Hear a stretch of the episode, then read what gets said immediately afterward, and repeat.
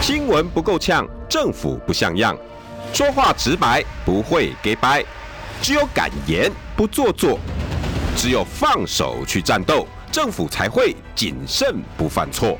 周一到周五晚上六点到七点，罗有志有话直说。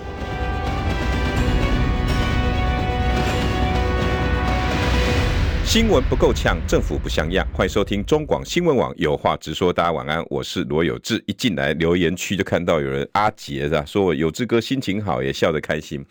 哎，我发现大家好像很在乎我我的情绪是吧？为什么？我不管到哪边哪一个直播间，每个人都会哎，有志现在好像怎么样？哎，好像怎么样？好像怎么样？好像怎么样？没有怎么样，很开心。我每天都很开心。我说实在，我只要我自从进来自媒体之后哈，真的都很开心。刚刚连我们家的物业他也都跟讲，哎，有这真的跟跟你嗯进来的时候，好像有越来越放开的感觉。放开不是我本来就没有什么紧张这种东西，我是他是说。嗯，心情越来越怎么？为你的形容是什么？开阔、开开开朗、开朗、开朗。对，因为我觉得自媒体中这个东西变年轻，变年轻。自媒体这种东西哈，就是做自己。你做自己，就会找到很多不同、更宽广的路。以前你在做其他的工作的时候，上节目的时候，或者是人家 booking 你去讲什么话，进去一个空间的时候，你就是被 narrow 附附着着，被被被狭隘的空间限制着，你你你伸展不开，你知道吗？可当你做自己的时候。什么话你都能讲，你不会因为谁怎么了，然后你自己怎么了，要不然就不要啊。我觉得这句话听起来好帅哦，要不然就不要啊，那不然呢？啊，就不要上节目而已啊。然后呢，那如果万一中广觉得我我我那个那个那个董事长觉得我很刺耳，讲话怎样？那代表就不要主持啊。请请问一下，还有什么东西会让你觉得，哎呀，我、拜托给我通告费，我一定会帮侯友谊讲好话。哎，给我给你钱，我一定会帮你把民调做漂亮一点。哎哎，这个这个，你可不可以给我一个一个一个机会？哈，我这几天的新闻，我一定会把它做的比较像你喜欢的。太不自在了吧？而且我都年过半百了，好像没有必要去做这些事情吧。是吧？但是我今天很开心哦，我我更开心的原因什么？阿杰，你知道吗？我更开心的原因是我老板来了啊！我我我说实在，我真的很很喜欢我们家少康哥哈。我跟了这么多老板，从二十七岁进社会。从呃全年有限哈，泸州三重的朋友应该知道全年有限啊，呃是我第一个公司，我跟老板不熟，我 那时候只是一个小小小小小地方记者，然后一路到了三立林坤海董事长哈，然后张荣华总经理也是我非常怀念的，但是那时候都跟老板们不熟，反而跟主管们哈高阶主管或者是像我我的第一个老大。大家都知道马哥，只要讲到马哥，大家知道哦，罗有志又又又发发脾气了，罗有志又又又脱缰野马了，只能找他了哦，那尚方宝剑就出来了。那我家老大一打给我，有字啊，侯友谊可不可以放他一马？是，报告是。其他人就会说奇怪了嘞，再大的官上从总统府下到各地方政府，不打电话去给他恐吓勒索没有用，为什么马哥你讲的有用啊？没有啊，就那就是老大。嗯 嗯那我就我就是这种人，谁也管不住我，我管你天皇老子是谁。但是这个人对我有恩，我一辈子就记得他。然后一路从我的马哥，然后碰到了第一个老板，真的跟我好好接触，有真的关心我生活的王令林王老板。好，这真的是一个非常好的老板。那这位这位老板也多次跟我对杠，啊，没有也不算对杠了啊，因为平常我也会写信啊、私讯给他。第一个我可以自己私讯给他的老板就是王令麟王老板。然后常常呃在新闻上争执是我们最容易跟老板发生的，尤其大家知道我个性又桀骜不驯，每次做的新闻哦，那修理到老板的朋友啦，修理到老板的客户啦。然后很多有时候王令麟的特助就会下来，哎，有志啊，老板是说哈，我说啊，你为什么？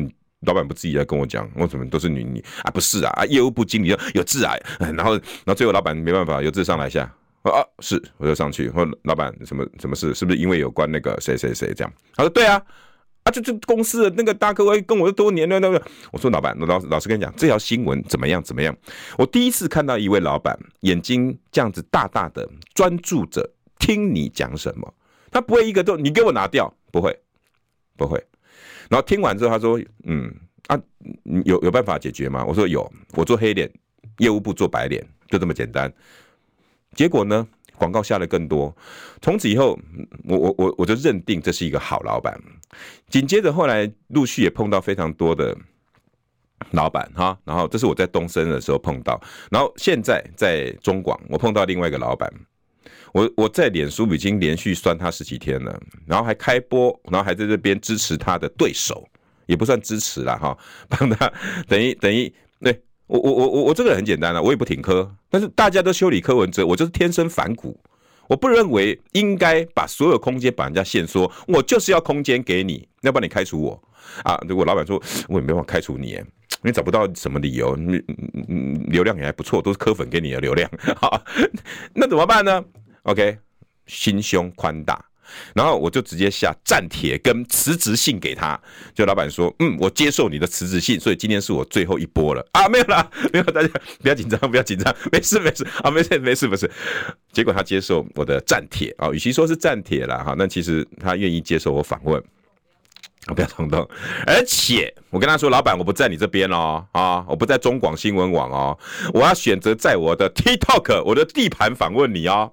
啊，我的人，我的人马，我的地盘，这样没有。其实老板说什么，你知道？因为他前阵子说他要跟年轻人对话，他要进校园。我跟他讲，我每天直播，我线上都有三四百位年轻人，年纪最轻的我还你知道吗？还有十四岁扣印进来的，很年轻，还有二十几岁是最多的，二十七八九，更多的是三十这个数字，好多。你看，我在聊聊天室里面呢，我们中广聊天室里面，里面有很多的是年轻朋友，真的是。然后昨天呢，大家全部都说我要我要我要访问我要访问我要访问。对不起，礼拜四晚上，明天晚上九点只开放十位，跟赵子龙对话，跟 跟赵子龙比武，好不好？我我觉得这是我第二个碰到这么心胸宽大的老板，而且这个梗我埋了一个多礼拜。每天叫他老板，每天照三餐发文酸他，他还愿意。而且他跟我讲，我要跟年轻人对话，来啊！我觉得这个才是未来嘛，这就是未来政治的样貌，这就是一个政治人物真正该有的样貌。老实说，我真的觉得他的副手对他来讲远远不如。有次跟你们讲错啊？对不起，我一直都以为侯友宜是他的副手呢，他才是真正的心胸宽大，未来台湾。真正那个模样的政治人物，愿意接受所有的批评，愿意听进去所有的话，然后主动告诉大家，我想接触你。我真的觉得很难得。我可以跟大家讲，这是我从从职场生涯第二个可以跟我好好对话的一个老板，因为我本来就很难搞，所有老板都知道，历任老板都知道，请过我的人，每个都说头痛，头痛，头痛。好，不要再把脉了，没有人可以留得住我啦。从以前我就是桀骜不驯，没有人可以留得住我。也就是因为这样子，我觉得现在的自媒体啊，真的是适合我们这些人。真的，你有你有高远大的理想，你有更胸胸宽广的胸襟。然后明天我跟 TikTok 要跟老板连线，然后他的特助他就说：“哎，看起来好像少刚哥也可以进去哦，欢迎啊！哎，可不可以？”好玩呢，欸，哎，赵少康如果到抖音，然后接受所有年轻人的每天对话，每天开直播，你觉得有不有趣？太好玩了！七十四岁的媒体董事长，每天跟十四岁到二十九岁的年轻人在 TikTok 上大追购，太有趣了！我跟你讲，这个就是未来政治的样貌。来，世修可以来啊！你怕什么？我啊，我们家世修呃啊，还在外面等着。哎，不晓得有这个吗？赵少康，我要不要介入？大家不好意思哦，因为刚才五点二十几的时候，我本来叫一台计程车啊，结果他给我取消行程，被人家拦走了。对，然后我就重新叫，然后下雨天路又很塞，所以我就跟罗斯哥先传讯，先抱歉，我可能晚到十分钟。对，对不起，对不起。哎，我们经理他很紧张，他说世修哎，为什么从来都不会？他都是早到准备好那个很从容不迫的人。他说那刺绣一定出事情了。我说不会啦，他就计程车被拦走了，被计程车被拦走了。因为大家的对刺绣的形象就是一丝不苟啦，就是答应人家的事情都不用再去跟他那个了。这是你的性格吗？对，当然还是会有一些突发事故，比如说我之前跟光晴姐嘛，对，那我也跟她道歉。哎，我们和好了 啊，真的好了。我昨我前天上她节目啊，我看到了，看到了，看到了。其实大家都朋友嘛，我们讲清楚了，对啊，我觉得很，我真的很感谢光晴姐能体谅我。我我觉得哈，我最近看到大家这样子有笑容满面，然后 然后互相理解，我觉得超棒的。对啊，对啊，就像少康哥明天要来我的嗯 TikTok，嗯，然后要接受年轻人的考拷问，啊，不错啊，再来连麦，嗯，我觉得很棒啊。哎，我你知道我我我连酸赵大哥十几天了吗？对吧？对对，在脸书上我看你都有来，对对对，有有有，我有看到，我有看到。你要心胸大度啊！哎，是啊，是啊。我我说，哎，那我不要在中广，因为你在中广已经接受三次访问了。对，伟忠哥、浅秋还有可亲哥都访问过了。对，我觉得没意思嘛，都一直内卷。对，要不要去找年轻人？他说好啊，好啊，好啊，不错啊，不错啊。我说 TikTok 哎，好，可以啊。我说哦，昨昨天三百九十几个人在线嘛，里面有二十两百多个都是二十几岁的。嗯，哦，然后每个人都。你知道七嘴八舌的，嗯哼啊，少康，我要问他什么？我要问他什么？我问他什么？少康哥，这赵少康绝对可以去应付自如的啊，对吧？大不了叫叫叫少康跳个那个嘛，科目三。你要他跳，这可能有点难度，对不对？你哎，搞不好这些年轻人会搞怪哦。嗯，应该会哦。那个你要我投你一票，是不是？赵康哥，子龙跳科目三，要叫他多练习练习。哎、欸，聊聊聊一下这些人，真的是很开心哦。这、嗯、政治其实也没有那么严肃嘛。对嘛？对啊，反正就是你这一阵子有什么感想？有没有感想啊？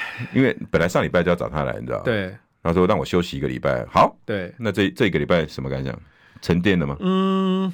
应该说啦，我这几个月哦，就是帮郭董这段期间哈，我们这也是看对很多政治跟媒体的生态。当然，因为我们本来就在政治圈跟媒体圈，只是今年这一段旅程，我觉得跟以往特别的不同哦。那我们也中间也见识到很多意料之外的恶意。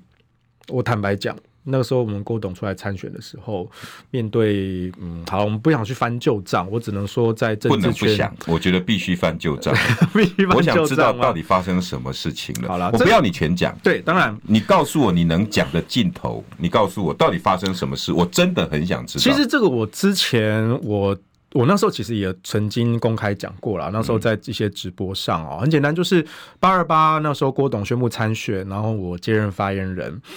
大概是前两个星期，哦，我那时候帮郭董应付了各种台面上跟台面下的恶意攻击，很多的放话、造谣、抹黑。那但是，我觉得国民党过去可能欺善怕恶惯了，他们觉得说可以用这种方式去欺负郭台铭。嗯，可是这一次郭董找了黄世修。黄世修是真的会动手反击的人，嗯、而且他真的知道国民党很多的家务事。嗯，所以我那时候光台面上的就好几件哦，台面下的我都不想数了哦，各种侧翼的跟放话什么的太多太多，我都一个一个处理掉。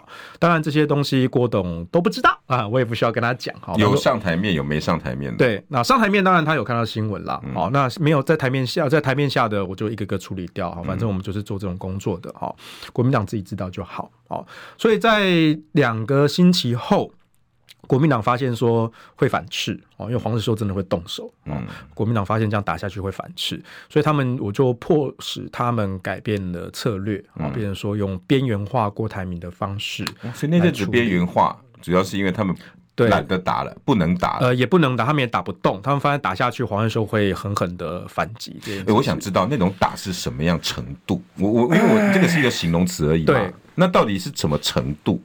比如说惨不忍睹，还是呃手下不留情，或者是赶尽杀绝？赶尽杀绝！天哪，赶尽杀绝！我用这是最极端的形容词。哎，对啊，当然当然，手下不留情还可以轻松一点哦。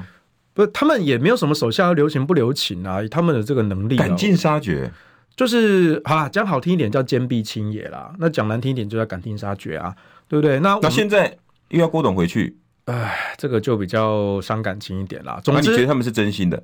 我不觉得啊。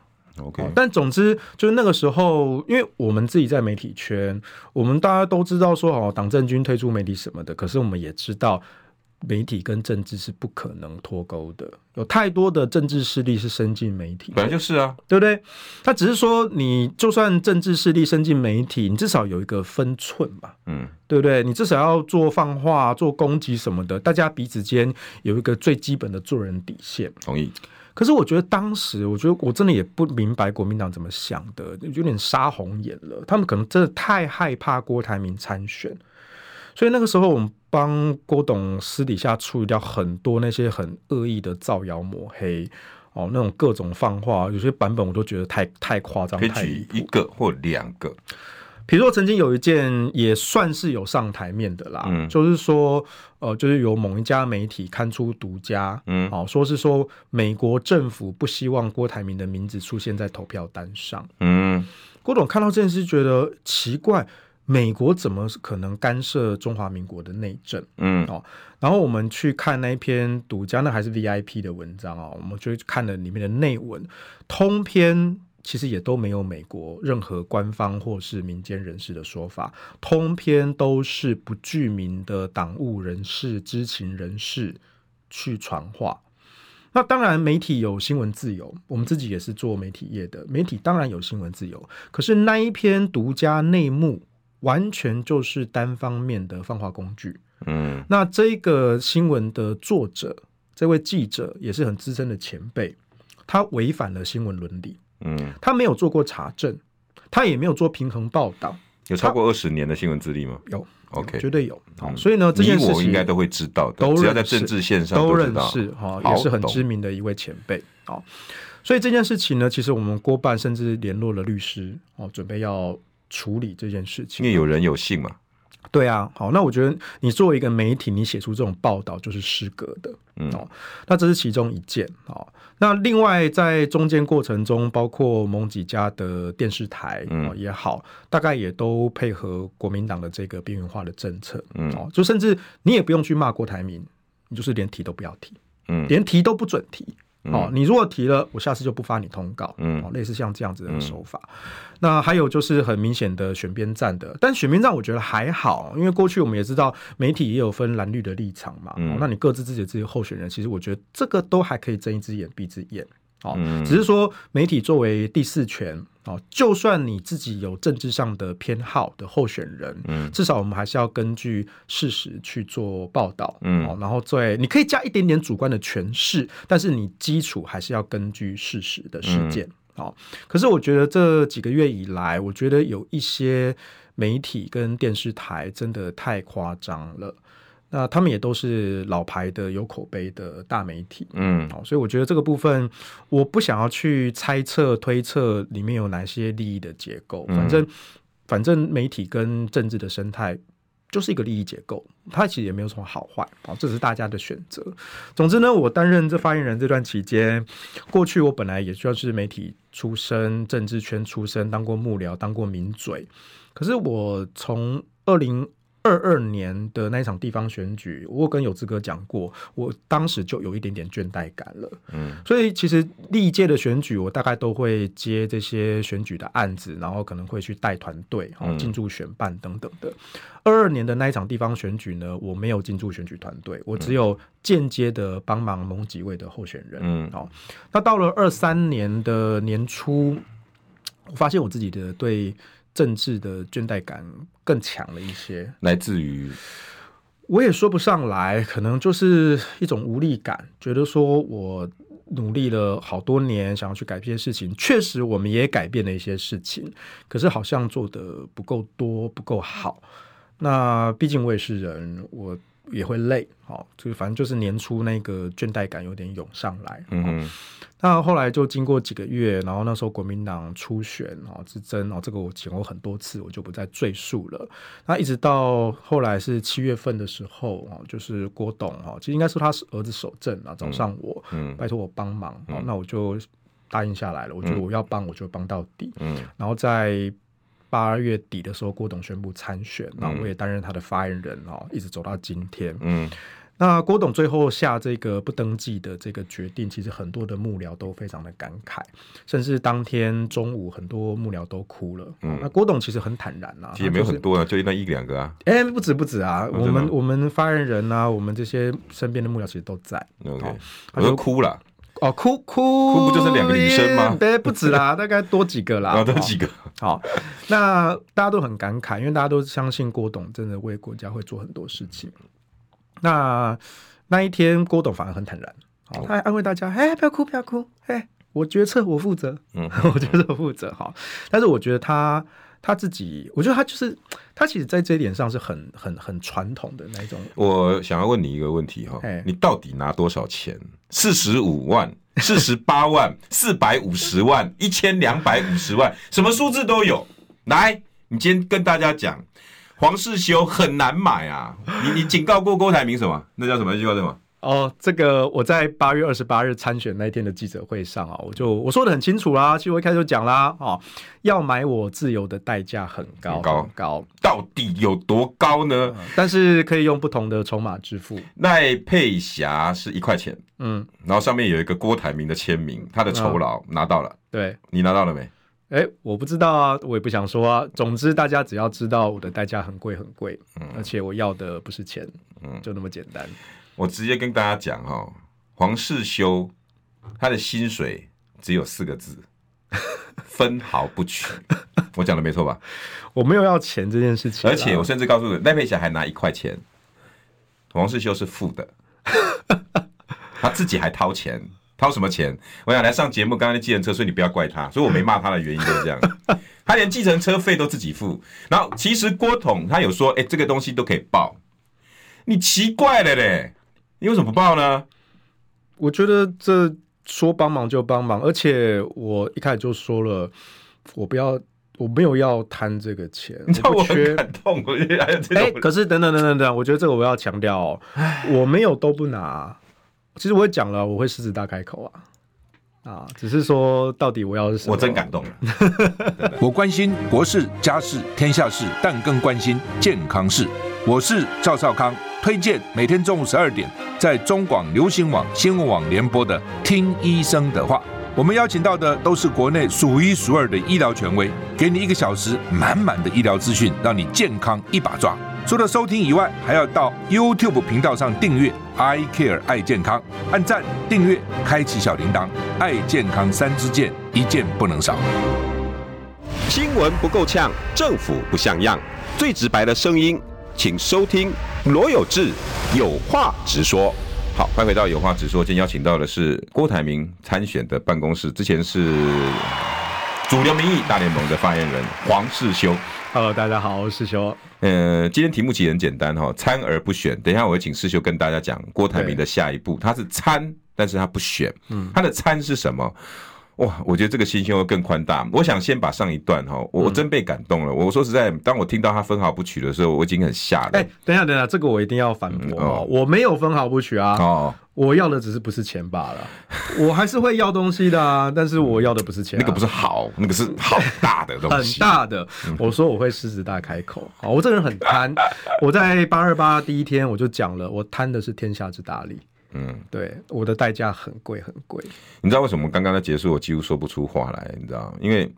我我已经跳开了这些政治环境、嗯、政论环境，你知道吗？我已经是自媒体，我只活在自己的世界里面。嗯嗯嗯、可是我因为是自己，所以我看的这个整个盘我更清楚。对，当我看到一堆的牛鬼蛇神，尤其国民党的那一块，在你争我夺，嗯、每个人像在阿鼻地狱一样，在那边抢食那最后的一口气。嗯，可是我看到你们的团队，却是这个我帮你。我愿意来帮他，然后你来，你来协助我们。大家好像看到一个有人手举的火炬，然后跟着我们一起走。那这些人呢，也不愿意身上衣服破步履褴衫，身上衣服衣衫褴褛也没关系，就一路走，不拿任何的好处没关系，就走。走着走着，大家散了，大家没关系，因为那个火炬还在，于是我们还聚着。我觉得那个火应该还会在吧？这这一点我也是感触很深。可是师兄。台湾却容不下好的团队，是啊，我们的选举到底怎么了？我也不知道哎，或许这就是我刚刚跟有志哥讲的，这一两年我对政治跟媒体有一些我也是，我也是，甚至包括像是郭董宣布不登记参选之后，其实这段期间，其实我们郭办还在啊，我们郭办还是有任务要处理，我到现在都还是郭郭董的发言人。可是很多朋友就关心我说，那世修你接下来要做什么啊？或者说世修选后有没有要回来主持节目啊，或什么，或者接争论什么的？我都说我还没有想到那么多，我真没兴趣。对，我觉得选后我想要放个假，嗯，哦，我就想要去治愈一下我那个倦怠感吧，嗯，嗯，那这段期间其实我很多感触，当然也有好的，就是我发现陪在郭董身边的这些人、这些团队，我非常荣幸的跟这些人一起共事。哦，在我眼中看来，这些人虽然没有那么多的政治经验，嗯，很多都是业界来的，可是他们都是各方面的专业人士，而且重点是他们的使命感非常的强。使命感，我那时候担任联署总顾问，好，然后再安排这些联署的事，我把框架画出来，然后把执行的步骤一个一个的安排下去。嗯，这些人他们就是有办法在时限内做到比我预期更好的效果。他们真的很厉害，他们就是各个领域的专业人士，然后他们也都很善良，他们不会去东推西推啊，这个是你的事情，这是我的事情，什么没有，他们就是非常的目标任务导向，事情来了就做，大家一起帮忙。所以我在这段期间，我真的觉得这群团队，郭办的团队非常的不简单，嗯，即便没有政治经验，可是他们的。能力，他们的心态，嗯，都比我过去参与过多届的选举，跟传统这些政党组织的团队合作有非常大的差异。嗯，当然，政治圈也有很多很优秀的人才，我也跟这些人才共事过，我也很荣幸。嗯，可是郭办的同仁让我看到的是另外一种可能性，它代表的是郭台铭的风格。嗯，低调稳健，低调稳健。对，包括我那时候在真真挚。对，就包括我那时候在连锁说，那时候外界一直在唱衰，说我们可能不到十万呐、啊，或者可能三十万低空飞过啊，什么之类的。但最后我们拿出了这个成绩。嗯，我那时候跟记者都说，郭办的做事风格就是稳稳的做。一定达标，嗯，最后我们突破了百万的目标，嗯，对不对？这我们从一开始就讲了，这是我们对各位的责任，而且我们真的实现它了，嗯，哦，所以我觉得郭办的同仁们都就是走过这一程哦，他们大概也是从在郭董的身旁看着外界政治圈、媒体圈来的攻击，他们也都很心疼。然后我刚刚说了，在。二十四号那一天中午，就是郭董跟同仁们讲说，那我们就不去登记了。其实很多同仁都都哭了哦，就他们真的相信郭董是会帮国家做很多事。那他们也知道郭董下这个决定是相当的艰难，可是郭董都不讲。嗯，他就是，我觉得某种程度他也是很传统大男人，再怎么苦，再怎么冤，他都当没事。可是我们在他身边的人，尤其是佩霞姐。赖佩霞是一个很柔软的人，他其实很心疼。他说这一段期间，郭董受过多少的攻击，他表面上装作自己没有受伤，可是他真的没有受伤吗？真的吗？我们身边的人看的都很不忍啊。他他当然不会承认啊，可是他代表的是一种 He's tiger 是，可是老虎也是会受伤的啊。所以其实为什么那一天，我觉得很多同仁们都。哭的原因是因为很不舍郭董这段时间为大家、为社会承担了这么多的伤痕，最后他自己下了一个很艰难的一个决定，扛了这么巨大的压力，可是他又装作一副云淡风轻的样子，非常的坦然跟大家说：“不要哭，不要哭，我决策我负责。”我觉得那个才是真正让人感动的一个点。然后在那一天他宣布不登记之后，然后他就也跟郭办的大家说啊，大家这一阵子很紧张哈，压力很大，啊可以放松个几天哦。那我们就是低调哦，大家可以休息一阵子啊。所以呢，就大家当然我们同仁每天还是兢兢业业的哦，日常的这些新闻啊、收集啊，我们都还是有在处理哦。然后呢，郭董后来就说：“哎，我最近这段期间，哈，我自己也是沉潜了一段，哈。那我想说，我们手上不是有一些广告的资源吗？那些公车、计程车的广告嘛，哦。那我过往我提出了好多的证件啊，嗯，包括什么零到六岁国家养啦、嗯、AI 的教育、AI 的科技啊，金门和平宣言啊，或是什么次世代的核能的科技建设啊，嗯、哦，净零碳排什么的，我还是希望你做这些证件有人去延续跟落实，嗯，哦，所以呢，他就交代我们幕僚啊。把这些证件还有广告的资源盘点一下，嗯，啊，把这些证件给打出去。那这些候选人呢，不管是要选总统的、选立委的，欢迎拿去用，欢迎拿去用啊！下，欢迎拿去用啊！哎，我不收你版权费啊，你就拿去用。哎，我不管你是蓝的、绿的、白的，就拿去用。如果你们觉得好，包括赖清德啊，就拿去用啊。侯友宜是啊，就就去用。包括这样子一直打他，哎。你看那个，包括那个领导，国民党可以用，用啊，好的证件为什么不用？不，你把这这这阵子对他弄的还不够啊？那凭什么用这些？重点是因为郭董他不求名不求利嘛，嗯，对他真的是这一段期间哦，就是后来他把大家找回来开个会哦，交代这些事情，他就说哦，哎，你们很多人都说啊，支持郭台铭啊，礼遇郭董啊什么的，可是哦，嘴巴上讲不够。手要做啊，要卷起袖子做事啊！我们做企业做实业家，我们最看重就是要动手做事。哦，我什么都不缺，我什么都也不在意，我只在意有没有人把我的理念政策延续下去。不是他退已经很难了，退完之后还要把东西再……我天哪，这怎么做得到？是啊，这这是他的意思啊。那我们作为他的幕僚，我们就是很忠实的去执行这件事情。所以欢迎大家。我这个标题对不对？参而不选。是啊。预备，预告，三十。哎哎哎，三爷，你在算什么啊？我的剩三十万，什么时阵会到啦？中广新闻网 YouTube 频道即将要迈向三十万订阅喽！在这里，我们有最全面的新闻，最犀利的分析。现在就打开 YouTube 搜寻中广新闻网，按下订阅，开启小铃铛，陪我们一起冲向三十万订阅吧！新闻不够呛，政府不像样，最直白的声音，请收听罗有志有话直说。好，欢迎回到有话直说。今天邀请到的是刚休息回来，我不知道算不算满血复活的黄世修。来，世修，Hello，大家好，我是世修。哎，几个抖内，你帮他大家回回应一下好不好？好，我们继续念下去。Edison Lego 是说人生没有后悔药了。当初如果是郭科配成型，今天民众党会这么惨吗？你们当时到底谈到？其实郭董跟柯主席从头到尾都真的没有去谈什么权位的分配。我当时真的在上统计学啊。哎，那一次那一天是啦，啊，真的假的？真的真的边吃卤肉饭那天我听说，哎，粥粥那天吃粥，对，真的真的，我告诉你。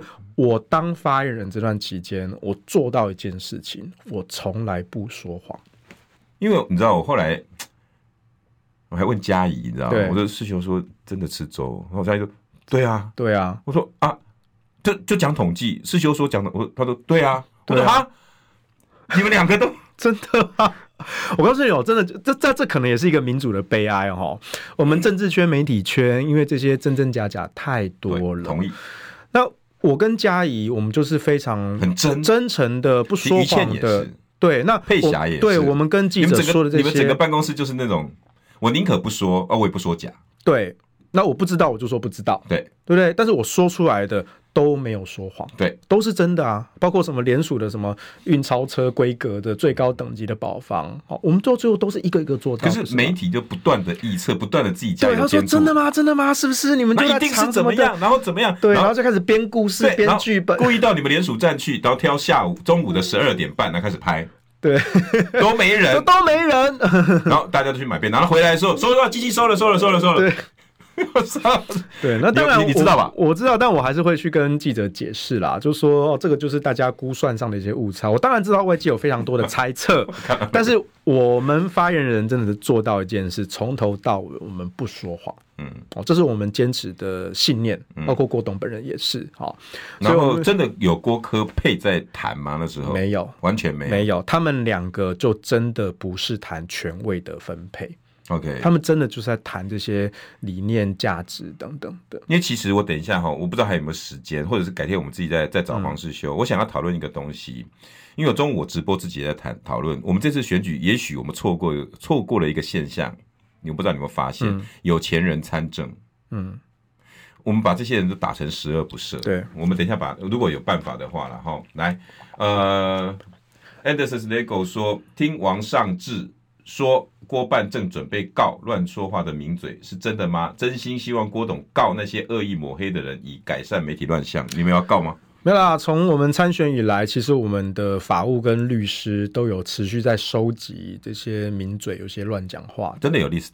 我们其实是有做收集，做好准备。所以收集是状纸都准备好了。呃，没有到那个填上名字，没有啦，没有到那个程度啦。就是我们大概就去哪一个新闻剪贴简报，大概都有。对，就是大家简报说他讲的跟事实不符，我们其实都有做记录。哈、嗯，那我们有没有我啊？啊，没有没有，您没有，没有您没有，您您讲话都比较公正客观，没有，您连名字没在上面。哎呀，真是可惜呀、啊。对，就是其实我我发现这也是郭办的做事风格哈，Okay. 就是郭董他其实没有一个一个交代，可是呢，我们或者说这些常年被他们训练出来的郭办的同仁，嗯、他们就是会先把一切的准备都做好。哦哦，那如果有一天郭董问起，哎，我们就把资料拿出来。那如果郭董没问，那那没关系，我们就收着。好，所以呢，其实这段期间，后来我也跟这些律师的团队有对接上嘛。那我们就是每天去注意看这些舆论啊、名嘴有些乱讲话什么，我们其实都有做记录的。哦，那只是说要不要告，那是另外一回事。会送吗？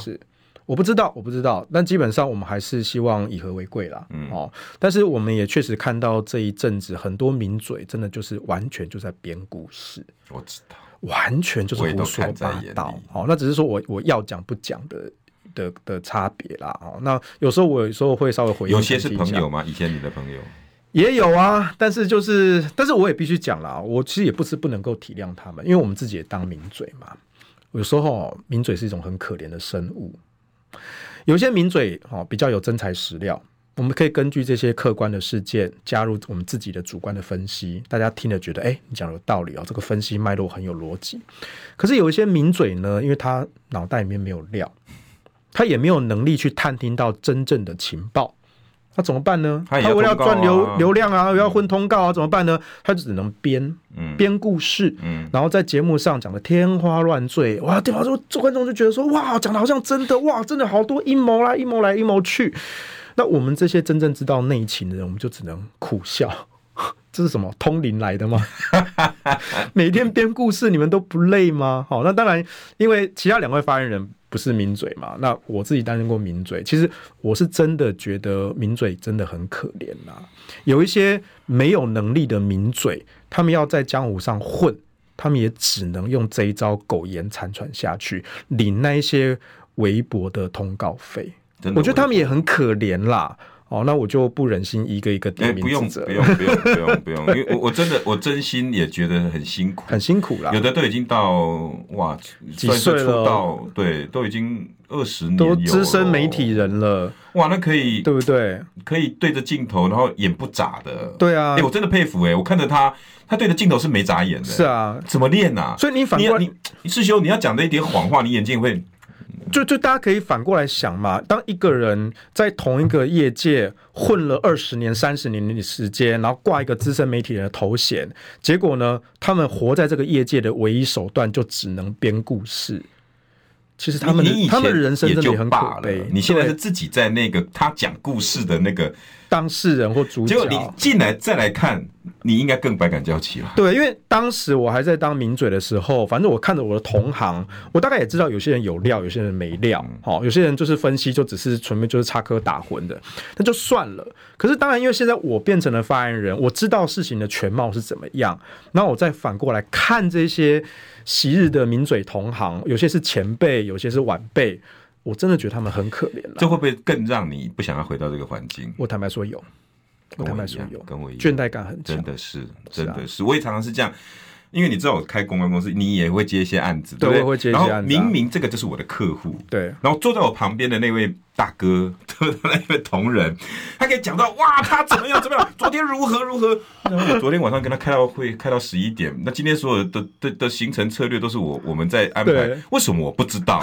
然后我就马上赖给团队，我说，请问一下，为什么他这个这？他说有这个真的没有。我我也是，你知道有没有？知道，对，有没有这个？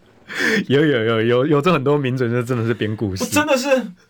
那我就知道哦，谁有没有料，谁胡说八道，对，你就很清楚。是啊，我们其实都在看。那观众并不知道是有。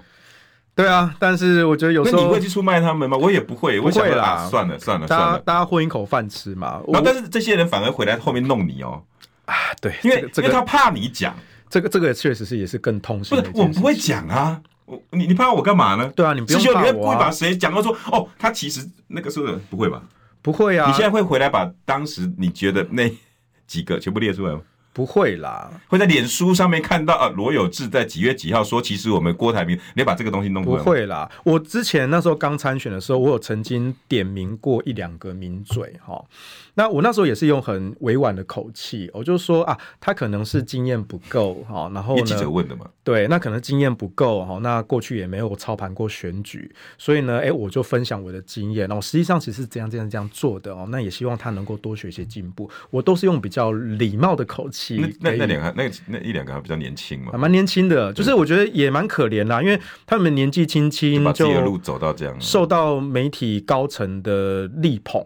好，那这是幸运也是不幸。哦，幸运的是你年纪轻轻就坐到这个位置当红炸子鸡，然后背后有大人挺你。可是你这个地位不是你的实力得来的，那你这一辈子的发展就会停在这里。对，好，那当这个高层下台了，或是不挺你了。你这个人在江湖上，你没有任何行走江湖的本事。没错，对啊，你就赚那一年、两年、三年、四年，然后呢，你的人生还有十几、二十年、三十年的时间。我跟你讲，剩下七分钟，但是你知道有多少懂内没？好，来，郭董到底何德何能，能有这些人愿意牺牲奉献？他何德何能？我认为郭台铭是一个很单纯善良的人。那也是因为这个特质，他被一些蓝绿政客给欺负。师兄，赖佩霞当时讲这句话，被所有的媒体一直攻击。郭台铭善良正直，笑死人了！你看他的财产怎么来？你看多少欺负多少，欺负多少厂商怎么样怎么样？你还记得那时候吗？我记得赖佩霞那一句话引起多少人反噬，你知道吗？可是郭董做生意，他是正正当当。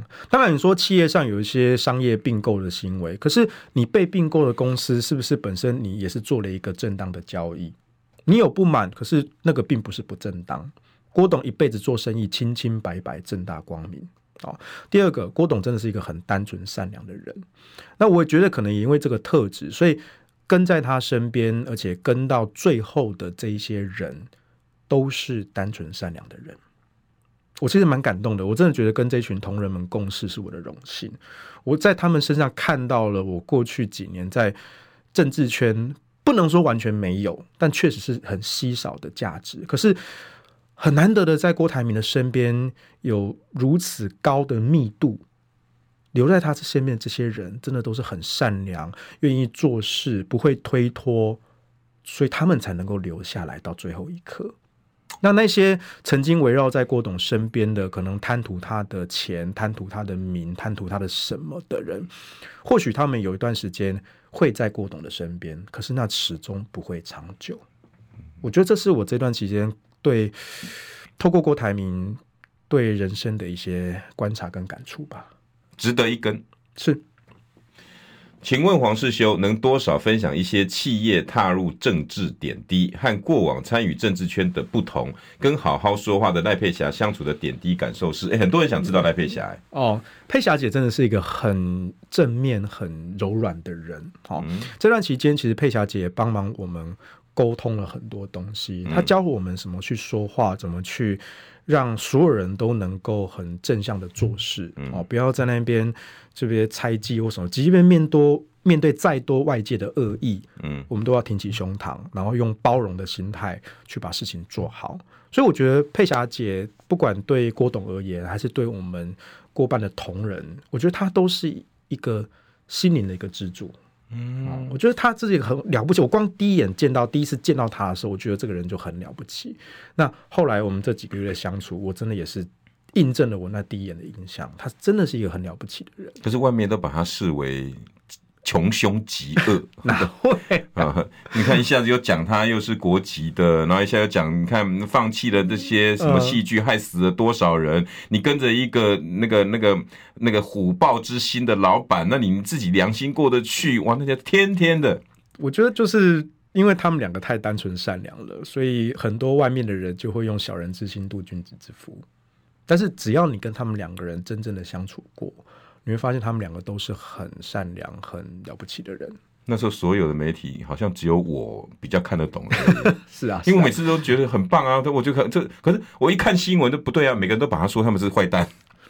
其实奇怪，是不是我这一台有问题啊？我我想起我曾经看过一个漫画，哦，然后那个漫画有一张截图在网络上也广为流传。嗯，那个画面就是一个老奶奶，嗯，她好像对她的孙子还是她的家人说话，嗯，那说。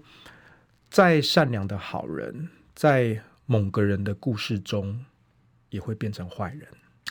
嗯嗯，对，这张图我相信在网络上应该可以找得到，流传的很广。嗯，嗯，那我们甚至是亲身经历了这一切。不管黄世修也好，郭台铭、赖佩霞，我们做我们该做的事情，秉持着单纯善良的价值。可是，在很多人的故事里面，我们是坏人。是。是啊，那一阵子几乎铺天盖地的变成坏人了。土条要回中广主持吗？户口全是郎。嗯、呃，选后再说吧。我真的想要选后放个假。好，那要不要回接回主持棒，或是上争论？以后再说吧。还是你来主持这个时段，我回去赶快努力我的自媒体。哎、欸，你不要说乱乱绑架我啊！Rose Fiona 郭先生说过，理念和比较比实际配重要，所以我相信谁能真诚把政见融合，郭先生就会表明支持，虚情假意的就不必了。对，我觉得你有抓到郭董的点。嗯嗯，郭董确实就是这样表示的。他现在就是真情真意，谁跟我真情真意，我东西都给你。对，都给你，Take it。对，欢迎。欢迎，伤害过我的也没关系。对，你在在初选的那一阶段往我身上招呼的国民党也没关系，只要你愿意真心。嗯。但是如果你用同样的方式再回来，他也不会给。其实也不是给不给的问题啦，就是郭董的证件都已经发表过、公开过。嗯。那你要用大概的方式会是什么？没有啊，就是你们自己在竞选的过程中，你们把我郭台铭的证件列入你们的证件，然后去实践它，去落实它。我就高兴了。他除了高兴，会给资源，或者是主动去在 fit 这样子的项目吗？他没有这样子说过，但是我相信他想看到的就是他的，他这件事绞尽脑汁去规划、思考出来这些证件，真的有人能够去引用、嗯、去落实。嗯，对，我觉得他他这是一个很单纯的人。有时候政治圈就会想说，我、哦、是不是我做这件事情，我要跟你有什么交换什么的？对，对，郭台铭不是这样思考事情的，他就是我就是把这些东西做好，拿出来，我是为了所有人，为了国家。嗯，那你要把我东西拿去用也没有关系。嗯，哦，那我过去你跟我之间有哪些冲突，恩恩怨怨的，嗯，我不在意，因为我不求名不求利。嗯，那你们要用就拿去用，你们不用我也没有关系，但是有人用。而且真的能够让国家变得更好，那我就会开心。懂了，真的很单纯的人，越来越懂了。对，心存善念、尽力而为的阿贝，满心感谢土条发言人的无私奉献与见义勇为，满心感谢郭董爱中华民国那浓烈的爱与大公无私，真的很感动。都给世修哥补一下车马费，谢谢。期待超好吃的鲑鱼团、鲑鱼片团购，满、哦、心感谢您与郭董团队。谢谢。团购现在都停了是吧？呃，因为前阵子接发言人，所以原本我们每周大概会开两到三档的商品，就太忙了，没有时间去找供应商。所以我们前阿贝应该也是你的，应该也是我的粉丝吧、嗯嗯。所以我们前两个月大概只有开一两团，就是固定的一些什么生鲜食材，比如说猪肉香啦、鲑鱼跟干贝的团购，补一下冰箱而已啦。嗯、我自己爱吃嘛。对，那我们是真的这段时间就没有时间去找供应商开更多的品相给大家了。那、啊、现在可以回来了吗？呃，这个就就慢慢慢慢恢复喽，对啊，阿贝啊，然后一样会在脸书，在脸书就是找我们的那个团购的社团，土条好吃，好不好？知道哈，对对对。I I his stones Bella，谢谢你有补他计程车费，但是对不起，这个是进我们中国的。对 对？对，蔡佩瑜支持郭董与世修，谢谢谢谢。呃，我我我觉得时时间如果能够回到十一月二十四号，嗯，我还想知道那天到底发生什么事，可是时间很显然不够了，嗯，你可以告诉我这阵子你真的心中的感想、感念，还有对郭董，你有什么样想说的吗？其实我的答案也很简单，就是要帮就会帮到底。好，所以直到今天，我还是郭台铭的发言人，我还是会去帮郭董去实现他的这些理念跟主张。他希望有更多的候选人去引用落实他的政见，那我们就来做这件事情。所以我仍然会跟着过半的同仁，在最后的这段期间，就算可能只剩三十几天，我们会努力到最后一刻。嗯，为了中华民国，为了台湾的老百姓。我们会把我们理念主张给落实。我看到越来越开心的黄世修，哎，而且我你有没有发现世修比以前还要更 更开心？